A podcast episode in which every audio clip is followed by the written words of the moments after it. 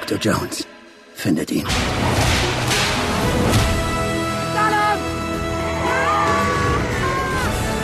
Schnallen Sie sich an. Es könnten Turbulenzen auftreten.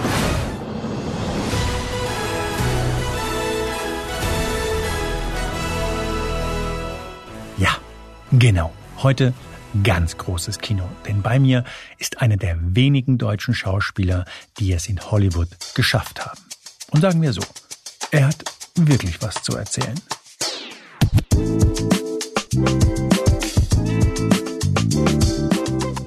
Hier ist Moreno Plus Eins. Mein Name ist Juan Moreno und das ist mein Versuch, keinen Laber-Podcast zu machen. Ich freue mich sehr, denn heute ist bei mir der sehr bekannte deutsche Schauspieler Thomas Kretschmann.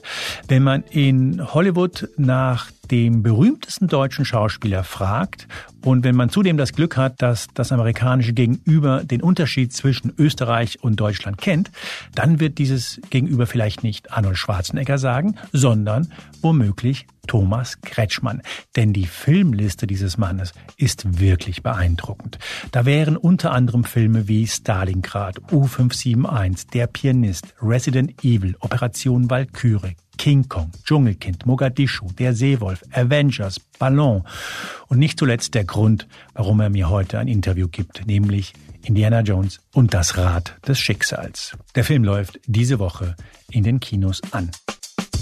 Thomas Kretschmann ist in Dessau geboren, war in seiner Jugend Leistungsschwimmer und hat die DDR, nachdem er die Aufnahmeprüfung zur berühmten Ernst Busch Schauspielschule in Ostberlin geschafft hatte, verlassen. Richtig berühmt in Deutschland wurde er spätestens mit Josef Filsmeyers Antikriegsmeisterwerk Stalingrad. International kam der absolute Durchbruch vermutlich mit seiner Rolle in Roman Polanskis Der Pianist. Gerade ist Kretschmann, der die meiste Zeit in LA lebt, in Berlin und promotet hier zusammen mit Harrison Ford den neuesten Indiana Jones Film. Der erste Teil von Indiana Jones war 1981. Mhm. Ich nehme an, du warst damals... In der DDR, da war ich in, Des, in Dessau. War, wollte ich gerade sagen, warst du in Dessau oder warst ja, du in Dessau, Berlin? Dessau. Du warst noch in Dessau. Mhm. Mit anderen Worten, lief nicht im örtlichen Kino. lief nicht, nein. Hab ich auch, ich weiß auch nicht, wann ich das gesehen habe, das erste Mal. Den ersten, den ich gesehen habe, ähm, war Blade Runner. Auch mit Harrison Ja, auch Ford. Harrison Ford. Das ist der erste Film, den ich im Kino gesehen habe und ist auch einer meiner Lieblingsfilme bis heute. Und das habe ich ihm auch gesagt. Und er sagte, the first one, right? Und ich gesagt, yes, Harrison, the first. Das war ihm schon wichtig, dass du nicht den zweiten Teil ja, meinst. ja, ja. Und nee, als ich, äh, nachdem ich gef geflüchtet bin, ich habe zwei Sachen erinnere ich mich. Die, mein erstes Kinoerlebnis und das war Blade Runner. Und mein erstes Musikerlebnis, das war Peter Gabriel. Ich habe ja in Dessau, ich habe ja mit Platten gedealt. Wir haben ja, wir sind immer nach nach Budapest gefahren und nach Polen und haben da auf dem Flohmarkt Platten gekauft und die dann wieder verscherbelt und und ich bin aufgewachsen mit Pink Floyd und den Genesis mit Peter Gabriel und und, und dann kam ich an und da spielte der auch gleich. So. Und dann hast du gedacht, okay, das ist... Äh, Ja, hier, hier bin ich richtig. Das ist genau mein Ort hier. Im Kino nur geile Filme. Und, und bei Indiana Jones hast du zum ersten Mal, hast du da überhaupt irgendwann mal äh, einen Film dir angeschaut, danach? Also so? ich habe alle, alle natürlich irgendwann mal im Fernsehen gesehen und äh, als das dann losging, habe ich mir alle hintereinander angeguckt, weil ich habe mich ja auch gefreut. Das ist ja äh, Indiana Jones ist ja ist eigentlich das bekannteste Franchise das es gibt, oder? Man kann sagen, nö, das, das ist Ja, Star vielleicht Star Wars, Wars, aber- Star Wars oder- oder, oder- ja, aber ja. das ist so das Ja. Gleiche, ne? Also fetter geht's auch nicht. Alles, was ich gedreht habe, war in, in Pinewood, in, äh, in den großen Studios da in London. Und dann waren wir auch im Norden in, äh, in, in Scott, Scotland irgendwo mit dem, mit diesem Castle und den, und den Zügen und so. Also man merkte schon so dieses, dieses, ähm, diese Riesennummer. Die Premiere dann, das war, das war dann Champions League irgendwie, fand ich. Ich hab, Inwiefern? ich war selber ganz gerührt. Das ging schon los, als ich zur, zur Premiere in Los Angeles, da war, da hat erstmal der John Williams, der ist ja 90, ähm, John Williams, wissen alle, das ist die Filmmusik, das kennt jeder, diese Melodien. Und der hatte eine halbe Stunde vor der, also die Premiere und dann wurde hat ist Spielberg auf die Bühne gegangen und und hat äh, John Williams angekündigt und dann hat der mit dem Orchester eine halbe Stunde vorher noch ein Konzert gegeben. Ne? Ach, mit, mit dieser, mit dem, mit, mit, mit, mit diesen ganzen Klassikern, ja, ja, genau, mit den ganzen Klassikern, ne? Und ähm, so ein Medley sozusagen, mhm. ne? Und da saß man schon und dachte, wow, das ist jetzt, das ist Teil von Filmgeschichte alles, ne? Das, äh Aber es ging mir beim Film ein bisschen auch so. Gerade so gegen Ende. Harrison Ford äh, ist, glaube ich, aktuell 80. Ich glaube Spielberg 76. Du hast äh, Williams mhm. angesprochen, der mhm. ist 90. Das hat so ein bisschen so Memory Lane Feeling, so ein bisschen. Ich weiß nicht, wie es dir, wie es dir Ja, genau so, ja, ja. Und ähm, das war auch das erste Mal. Normalerweise als Schauspieler sitzt du immer im Film und und und duckst dich so ein bisschen weg. Wieso? Also mir geht das so, naja, weil immer so das eine oder andere, so ich so denke, nee, ähm, Ach, da hätte ich noch besser oder da hätte ich da oder? Ja, also nee, ähm, also zum Beispiel, wenn, wenn du ein Buch liest, dann bist du doch immer enttäuscht von der Verfilmung oder die meisten. Äh, und wenn man das Buch nicht gelesen hat und ein großartiger Film äh, über einen Bestseller läuft, dann geht einem das nicht so. Weil die Fantasie ist ja immer größer als die Wirklichkeit. Du kannst ja die Fantasie nicht schlagen mit nix, ne? Und wenn, wenn ich am Set stehe und einen Film drehe, dann habe ich ja auch eine, ein Bild vor mir. Ah, ne? Und dann siehst du den Film. Sehr schöner Gedanke. Und ja. dann, also, und dann sitzt du mal da und denkst, das habe ich mir aber besser vorgestellt.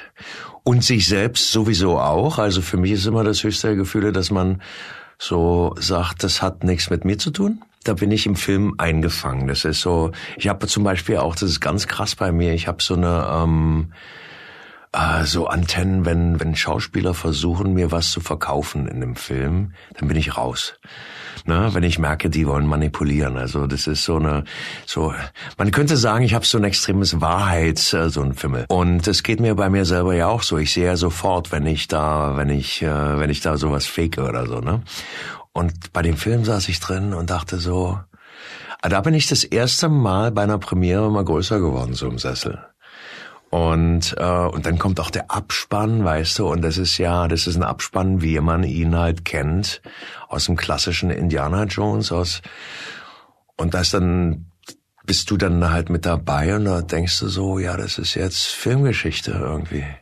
Das, das kannst ist, du immer sagen. Ja. Indiana Jones, ja, habe ich gemacht. Ich habe ja in der Anmoderation gesagt, dass du ohne Frage eine richtige Hausnummer in Hollywood geworden bist. Du hast mit allen großen Superstars zusammengearbeitet, von Tom Cruise über Adrian Brody, Harrison Ford, Morgan Freeman, Angelina Jolie.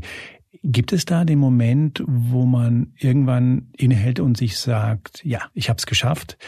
Oder ist es eher so, dass man sich denkt, na ja, ich habe es geschafft, aber schau dir mal Harrison Ford an, der, der hat es geschafft, aber ich, ich doch nicht. Ja, es geht immer, es geht immer besser. Aber äh, also bei mir ist es so, ich komme aus dem, ich komme aus dem Leistungssport, ne? Und wir hatten Nahziel und Fernziel. Nahziel war war die Spartakiade, Fernziel war die Olympiade. So. Und wenn ich jetzt so, ich kann's, ich hab's ja sowieso nicht in der Hand. Ich dachte früher mal, das ist so eine emotionale Mathematik. Wenn du immer gute Arbeit ablieferst, dann wirst du ein Faktor, an dem man nicht mehr vorbeikommt. Das stimmt eigentlich auch zum Teil. Ja, ich dachte schon, Qualität hat Konsequenzen. Ja, ja, aber äh, aber du kannst, also dann kommen halt Sachen, die klappen oder nicht, die das ganze Leben verändern können. Guck mal den Christoph Walz an, der war der gleiche Schauspieler vorher. Ähm, der hat noch nie einen richtigen guten großen Film gemacht vorher und dann und jetzt sagen alle, das ist ein Riesengenie. Der war der gleiche Schauspieler vorher. Der wollte eigentlich aufhören vorher, weil ihm das alles so auf dem, auf dem, auf den Sack ging. Ich habe mit ihm gesessen. Ich kenne ihn seit, ja, seit Anfang 90er. In Paris haben wir uns das erste Mal gesehen. Wir haben uns getroffen beim, im, äh, im Castingbüro bei der Simone Bär äh, beim äh, Tarantino, da bin ich rausgegangen und er saß in der Küche, hat einen Kaffee getrunken, da habe ich mich dazu gesetzt. Und sowas, das bist dann du oder nicht und das verändert dein Leben. Ne? Dieses eine. Äh, das eine, ja. Ähm, und das und das hast du nicht in der Hand. Hm. Aber was du in der Hand hast, ist, dass du. Äh, ich arbeite zum Beispiel oft mit den gleichen Regisseuren und mit den gleichen Produzenten. Oder auch Universal habe ich viel gemacht, nach dem ersten. Ähm, und das ist, ich bin ein ganz schlechter Caster zum Beispiel, wenn ich zu einem Casting gehe dann kriege ich den Job nicht. Kannst du davon ausgehen? Ich habe irgendwann meiner Agentur gesagt, ich gehe nicht mehr zum Casting. Dann haben die gesagt, naja, dann kriegst du den Film nicht. habe ich gesagt, naja, dann, Wenn ich ich ihn auch nicht. Äh, ja, genau. Ich habe gesagt, jetzt sag mir mal prozentual, wie viel Filme ich durch Casting bekommen habe und wie viel nicht. Und dann waren die so, haben sie angefangen zu, zu überlegen. Habe ich gesagt, brauchst nicht überlegen. Zero.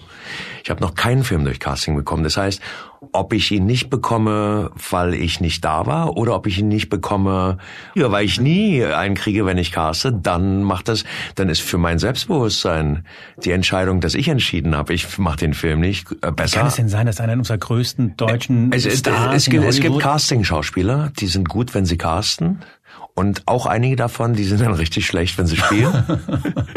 es gibt auch so, wenn man Leseproben hat, dann, dann gibt's Schauspieler, die sind wahnsinnig gut. Da sitzt du da und denkst so, boah. Und dann am Set ist da gar nichts mehr. Äh, das sind so ähm, auf Knopfdruck Performance-Tiere. Und aber wenn es dann wirklich um die Wurst geht, dann fangen sie an nervös zu werden. Und, äh, also bei mir ist es ja so, dass äh, wenn ich vor der Kamera stehe, dann kann ich alles ausschalten und dann und da kann ich dann alles, weil es bin auch nicht mehr ich, das ist ja eine Rolle. So. Und aber vorher, also wenn ich zum Casting gehe, dann dann habe ich im Hinterkopf natürlich, ähm, was erwartet der jetzt von mir? Dann versuche ich mich selber zu manipulieren, um damit den Regisseur zu manipulieren, wenn er äh, sich das anguckt. Das ist, was du eben meintest, wenn ich merke, dass Schauspieler mir was verkaufen wollen. Ja. Dann bist du vielleicht so einer, der was verkaufen will, nämlich in dem Fall Genau, ja, ich. mich selbst, ja. Ja, und das funktioniert nicht. Und äh, zu deiner Frage zurückzukommen, ich guck dann halt, ich guck mir manche Jahre ist es ja nicht doll und dann kommen wieder, im Moment habe ich drei, vier, fünf, naja, aber ist, immer toll. Nein, ist nicht immer toll, ist nicht immer alles toll. Ich finde auch nicht alle Filme gut, ich finde die meisten nicht gut, aber äh, ich okay. sage auch jetzt nicht welche. das ich mir gedacht. Aber, ähm, aber das geht halt in Wellen, weißt du. Und jetzt zum Beispiel gerade dieses Jahr habe ich jetzt, kamen gerade fünf Filme hintereinander raus jetzt oder so.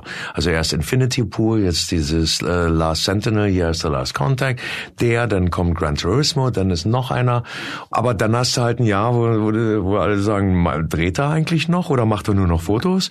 Und es geht halt so in Wellen. Und aber ich gucke immer, ob die Kurve der Wellen nach unten geht, gleich bleibt oder nach oben geht. Und bis jetzt ist sie entweder gleich oder geht nach oben. Also dies Jahr, also jetzt mit Indiana schon ganz deutlich nach oben. Und ähm, das ist dann halt das Fernziel. Das funktioniert. Ich habe so den Eindruck, was du vorhin gesagt hast mit dem Leistungssport. Du bist schon jemand, der sich Ziele, glaube ich, schon setzt. Oder ist das etwas, was sich so ergibt? Weil ich habe so den Eindruck, bei dir ist schon Zug drin. Ja, aber ähm, also es ist ja viel Glück dabei, dass du auch zum richtigen Zeitpunkt, am, dass du bei so einem Film das richtige Alter hast und die ne? Ja aber du musst äh, auch gut sein ja, du ja ja du musst auch gut sein ja also. Aber ähm, und das meine ich mit dem Glück. Du kannst mhm. dem Glück musst du eine Plattform bieten also ein Fundament gießen sozusagen. Mhm. das Glück ist das Haus. Du musst aber ein echt amtliches Fundament bauen vorher. Ich sag mal ich bin immer bereit. Ich weiß aber auch zum Beispiel was mir nie passieren wird ist bei einem Film wie dem hier äh, das hört sich jetzt arrogant an, aber oder beim Pianisten oder wenn es ein Film ist, wo es wirklich um die Wurst geht, den werde ich nie verkacken. Da werde ich keine einzige Szene verkacken beim Drehen. Und das habe ich vom Sport, glaube ich. Ich habe so ein, ich kann mich unheimlich gut fokussieren. Ne? Und du kannst sagen, das ist jetzt die wichtigste Szene im Film, das ist mir beim Polanski passiert. Und da macht er halt nur einen Take und sagt, that's it. Dann sag ich, komm noch hin, sagt er, nee. Welche war das beim Pianisten, Pianisten wo der, wo der, wo der, wo der, wo der, ja, wo ja, ja, wo ich, ja, gibst, oder welche? nein, wo, wo, wo er spielt und ich stehe am Klavier, das mhm. wurde ja alles durchgedreht, hat er noch neun Minuten durchgedreht, gut durchgedreht. Und der hat dir vorher gesagt, du hast genau einen Take, mein Freund? Nein, der hat danach gesagt, uh, next. Habe ich gesagt, Roman, uh, one for fun, come on. Sagt er, no. Okay. Ähm, why? Because. so, und das kann ich, das weiß ich, dass ich das kann. So. Ähm, und bei äh, Indiana Jones habe ich ehrlich gesagt, und das ist mir ewig nicht passiert, da habe ich am ersten Drehtag, da saß Harrison Ford vor mir. Äh, er saß auch noch mit den Händen auf dem Rücken zusammengebunden und wir hatten ja schon, wir kannten uns jetzt schon einen Monat oder zwei. Und ich stehe vor ihm Und ich bin ja dominant dann in der, in der, muss in der Rolle, in der Figur, in der, in den Szenen dominant sein. Und ich stehe vor dem und ich fühle mich immer kleiner werdend. Und der wird immer größer vor mir auf diesem Stuhl. Macht gar nichts.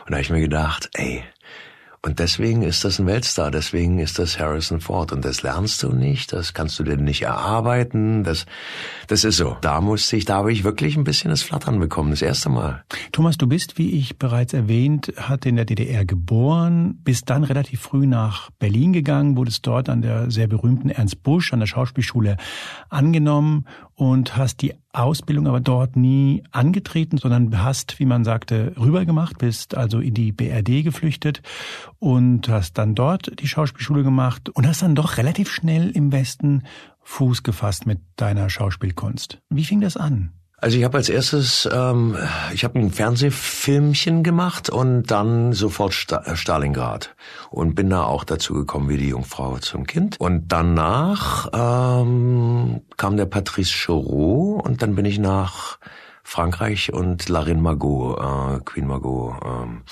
Und dann war ich in Frankreich ein paar Filme lang das war so, das, das zieht sich bei mir so, so durch immer. Wenn ich mal irgendwo hinfahre, dann, dann, dann, dann kommt da immer wieder was. Das wird dann immer so eine Serie.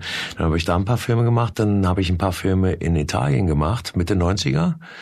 Und äh, jeweils in Italien und auch in Frankreich haben sie immer gesagt, Alter, wenn du jetzt richtig perfekt Französisch könntest oder richtig perfekt Italienisch, dann wärst du ja ein Riesenstar. Und da habe ich immer gedacht so, ey, eure Stars, die wollen doch alle nur mal in Hollywood mitspielen. Kann man ja auch direkt dahin gehen, oder? Und dann habe ich das gemacht. Woher kam diese Faszination für Amerika, für LA? Weil es im Grunde im Film die Olympiade war? Oder gab es nee. davor schon so ein, so ein Gefühl? Kann ich dir ganz genau sagen. Äh, als ich Stalingrad gemacht hatte, das äh, und da bin ich ja wirklich reingerutscht. Der Filzmeier hat mich besetzt. Warum, weiß ich bis heute nicht. Und da konnte ich nix, kannte nix und so. Naja, du warst schon Schauspieler, du hast eine ja, Schauspielschule. Habe hab ich immer gesagt. Hab nie, hab ich nie gemacht, nee. Kein Witz? Nein. Steht überall. Ja, ich weiß. äh, und aber Ernst Busch stimmt, dass sie dich genommen haben. Genommen haben die mich, aber dann bin ich sofort geflüchtet. Ja, ja, ja. Äh, aber also ich, war als erstes mal bei der Katharina Thabach auf der Bühne bei Macbeth ich habe sie gesehen letztes Jahr oder vorletztes Jahr. Ich habe sie fotografiert jetzt für einen Rolling Stone. Ich mache immer die letzte Seite ah, okay. seit drei Jahren oder ah, so. Okay, okay. Und es war mir wichtig, die Katharina Tabach nochmal zu treffen, um ihr zu sagen. Ähm, Inzwischen kann ich auch was. Äh, ich bin, äh, bin mit ihrer Tochter auch befreundet, die Anna Tava. Und die hat irgendwann vor zwei Jahren oder so, hat die zu mir mal, haben wir uns irgendwo getroffen im Restaurant oder, oder gesehen sind. Und dann hat die gesagt, ja, der Flüsterer. Ich gesagt, wie bitte? Sie gesagt, wir haben dich immer den Flüsterer genannt, weil, weil ich weder sprechen konnte noch ein Selbstvertrauen hatte. ja, das ist ja super, danke. Aber nur damit ich es äh, verstehe. Ernst Busch, du schaffst es, flüchtest ähm, in, die, in die Bundesrepublik. Dann bin ich in Berlin, da muss ich ein bisschen Geld verdienen, weil ich hatte ja kein soziales Auffangnetz. Ich hatte ja nur, ich bin ja angekommen und war dann in Marienfeld im Auflang, Auffanglager. That's it. So, ja. Und dann musst du halt, dann habe ich äh, und dann habe ich angefangen zu arbeiten, dann habe ich Bars gemacht, weil ich mhm. hatte keinen Beruf, nichts. Und habe das gemacht und habe dann... Aber äh, wo kommt der Sprung zu Macbeth und Talbot? Verstehst du, das ist ein Nee, na, ja, ja, ich komme jetzt drauf. So, dann habe ich Kirchhoff-Schule, habe ich Aufnahmeprüfung gemacht und die haben mich auch genommen. Da war ich aber vielleicht so drei Monate oder so. Ich kam mir echt vor wie in der Psychotherapie.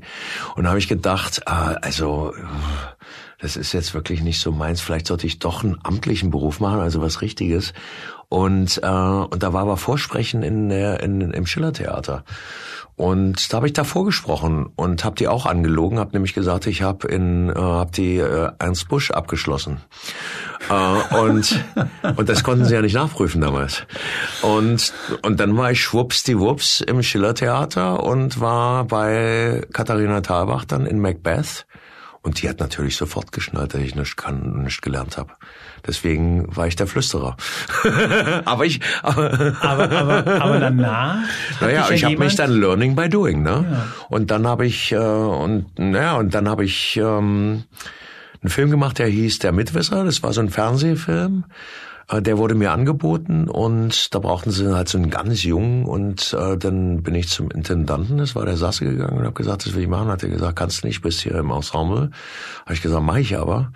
Und damals war es ja auch so, die Theaterschauspieler waren alle so, ähm, also die haben so verpönt aufs Fernsehen geguckt. Mhm. Und äh, und dann habe ich das gemacht und dann habe ich einen Max-Ophüls-Preis bekommen dafür für bester Nachwuchsschauspieler. Und das ist nämlich, das habe ich ja vorher in der Vorbereitung gelesen und dachte mir, okay, du hast mir gerade erzählt, im Grunde konnte ich nix, stehe auf der Bühne Schillertheater. Ja, ich konnte auch nicht, vielleicht hatte ich einen guten Instinkt oder so. Naja, ne? also du, du musst schon was ge gekonnt also, haben. Das naja, da, aber das, das kommt, kommt darauf an, wie man, wie man das sieht. Ich finde, als Schauspieler muss man nichts können.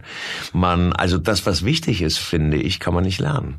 Finde ich, mhm. wirklich. Das, äh, also es gibt ja auch Kinder, die spielen nicht an die Wand, da kannst du nichts machen weil es ehrlich ist. Mhm. Und darum geht's mir. Also Ehrlichkeit kannst du, da musst du, da musst du ein Verfechter sein. Im Leben wie auf der Bühne. Aber es hat schon was von einem Hochstapler, so ein bisschen. Ich habe mich auch gefühlt wie ein Hochstapler. Ich habe, äh, ich habe bis bis Polanski habe ich mich gefühlt wie ein Hochstapler.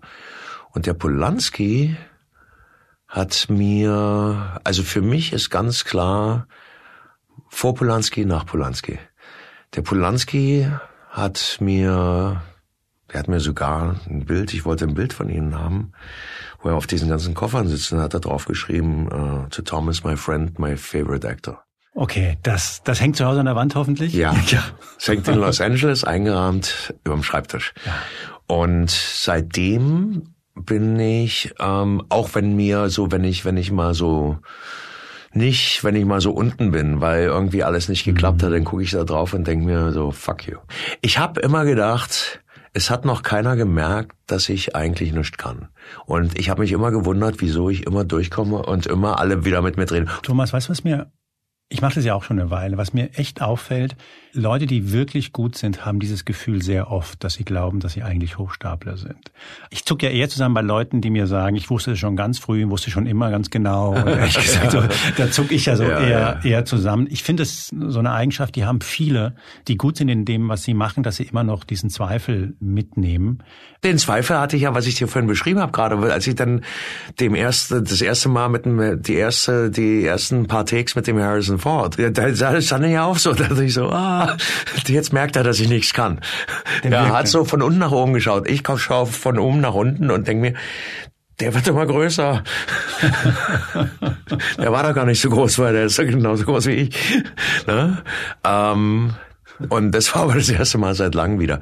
Aber um nochmal drauf zurückzukommen, als du gesagt hast, äh, ähm, äh, als ich da hingegangen genau, bin, war nicht so, ja. So, also Stalingrad, äh, dann saß ich da, Stalingrad kam raus, war der größte Film äh, in dem Jahr in Deutschland und auch paar Jahre vorher, ein paar Jahre danach. Und dann habe ich gedacht, so was mache ich denn jetzt? Ähm, also wie kann ich jetzt weiter? Wie geht's weiter jetzt? Ne, der nächste Berg.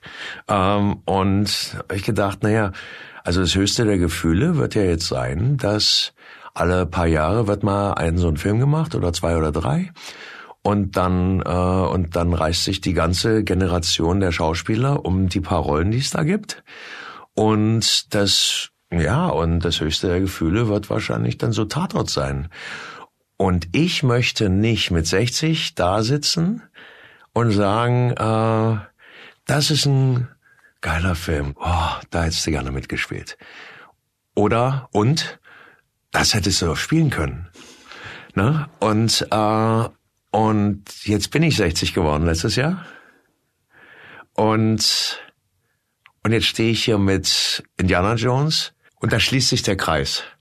Das heißt, du wolltest im Grunde nicht irgendwann mal im Kino sitzen und sagen, warum habe ich es nie probiert? Genau.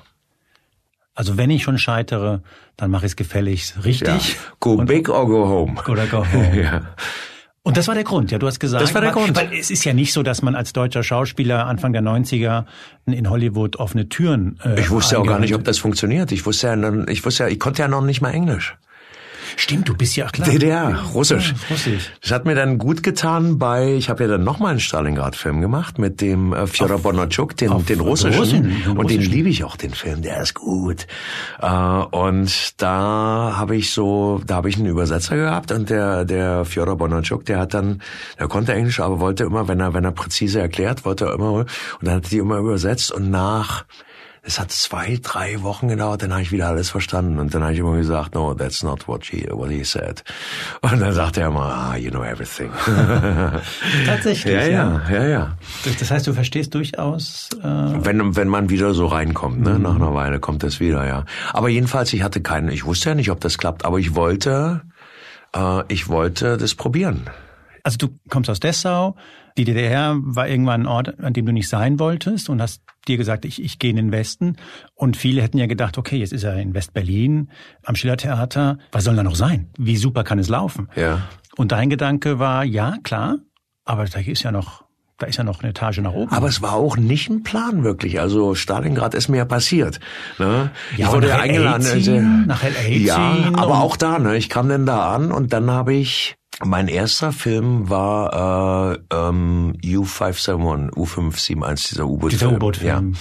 Und da stand ich auch dann das erste Mal mit so, da war Matthew. Matthew McConaughey, Harvey Keitel, John Bon Jovi. John Bon Jovi. Der hat immer gesagt, mein Schauspiellehrer hat gesagt. Und wir haben immer gesungen, Dead or Alive, wenn er ans Set kam. Und, äh, und da war ich ziemlich am Anfang, war diese große Eröffnungsszene, die ich da spiele. Und am Abend bin ich da so völlig erschöpft da so aus diesem, aus diesem Set, aus diesem U-Boot rausgetorkelt. Und da kam der Matthew McConaughey zu mir und hat gesagt, ähm, ich habe mir das angeguckt, alles. Der saß die ganze Zeit am Monitor ne? und hat gesagt, you laid the bar high. oh. Und äh, also du hast die Latte hochgelegt. Und und das ist mir sofort aufgefallen äh, bei diesen Produktionen, bei diesen Amis auch, dass ähm, dass du da so eine Kameradschaft äh, und so ein so ein Respekt bekommst, auch wenn man dich nicht kennt. Also für die heißt das, wenn du besetzt bist mit der Rolle, dann wird das einen Grund haben. Und das kannte ich vorher nicht. Also vorher war es immer so, man wird immer so, also das ist, war in Deutschland, ich weiß nicht, wie es jetzt ist, aber damals war das so, man wurde so, so, na, kann er eigentlich was wirklich oder nicht oder so ein bisschen, ne? Und wenn in Amerika, wenn du da bist, dann per Definition kannst du was, sonst wärst du nicht und da. was ja und was mir auch aufgefallen ist, dass ähm, die größten Kollegen, die ich kennengelernt habe, die geilsten, die besten, äh, die waren immer ganz, ganz einfach und ganz lieb. Die, die immer so einen Wind gemacht haben, das waren immer die, die eigentlich sich selber nicht so das waren die Hochstapler, die, die, die eigentlich nicht so doll waren, die, äh, die sich nicht so, ja, Und warum hast du dann beschlossen, dort praktisch zu leben und zu pendeln? Weil du bist ja jetzt, glaube ich, du hast dein Leben ja, Ja. vor allem in den USA, bist zwar relativ oft hier, aber ähm, Auch, auch das ist, hat sich ergeben. Ich habe dann, ähm, war nicht geplant, dass du... das war nicht geplant. Ich wollte gucken. Ne? Also geplant war gar nichts. Ich wollte einfach gucken. Ich wollte das aus, auskundschaften. Und äh, und dann habe ich ein Mädchen kennengelernt und dann haben wir, dann war die ein Jahr später schwanger und dann nochmal und dann nochmal. Dreimal, ne? Und dann Ja. habe ich jetzt drei Kinder und der älteste ist 25, meine Tochter ist 23 und der kleine ist 20. Mhm. Und ähm, und Kinder brauchen ein richtiges Zuhause. Das heißt, ich habe da gelebt mit denen, lebe immer noch da und mit denen. Mein mein Sohn der Kleine kommt diese Woche hier rüber, also der 20 Jahre.